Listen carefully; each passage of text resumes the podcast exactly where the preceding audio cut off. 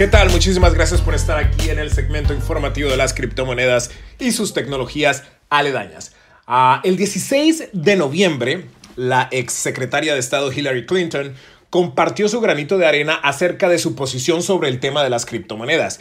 Ella dijo en el Bloomberg Economic Forum que las criptomonedas, mientras parecen muy atractivas, uh, tiene el potencial de, de desestabilizar economías completas y minimizar el valor y la importancia del dólar como la moneda global. También añadió que es una amenaza para la soberanía internacional. Parece un poco atrasado este comentario y algo desubicado, uh, porque ya llevamos, más de 10 años con esta tecnología y los últimos dos muy acelerados, pero sería interesante escucharla elaborar sobre el tema de manera más profunda, ya que solo mencionó esto en un par de minutos.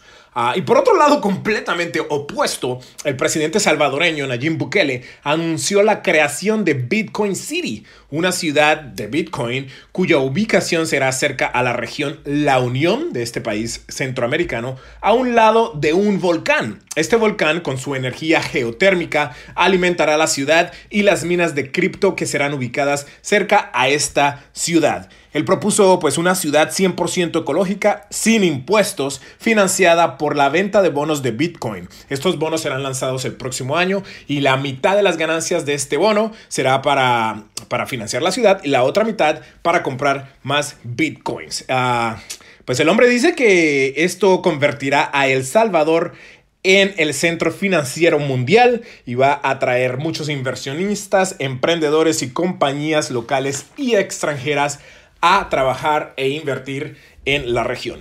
Eh, en cuanto a las valorizaciones, los precios de las criptomonedas se, se, siguen moviendo de manera lateral, o sea, sideways trading, como dicen. No suben ni bajan mucho de valor. Ah, por otro lado, Citigroup, una de las compañías financieras más grandes del mundo, anunció la contratación de más de 100 profesionales para su nueva división de criptomonedas y activos digitales. Muchísimas compañías siguen contratando gente para poder hacer crecer su división de criptodivisas.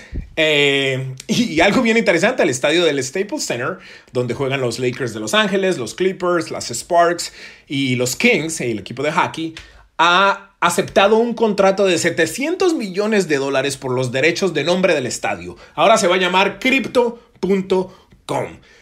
Al igual que esto, hay muchos equipos como Houston Rockets, el equipo de básquetbol de la NBA de, Houston, que está aceptando pago por patrocinadores en Bitcoin. Y muchos deportistas también están optando por recibir su pago en criptomonedas. Las cosas siguen cambiando de manera muy acelerada, así que aquí, como siempre, los mantendremos informados. Yo soy Yaro Celis y para leer más y aprender más, visiten aprendeconyaro.com aprendeconyaro.com. Muchísimas gracias. Hasta la próxima.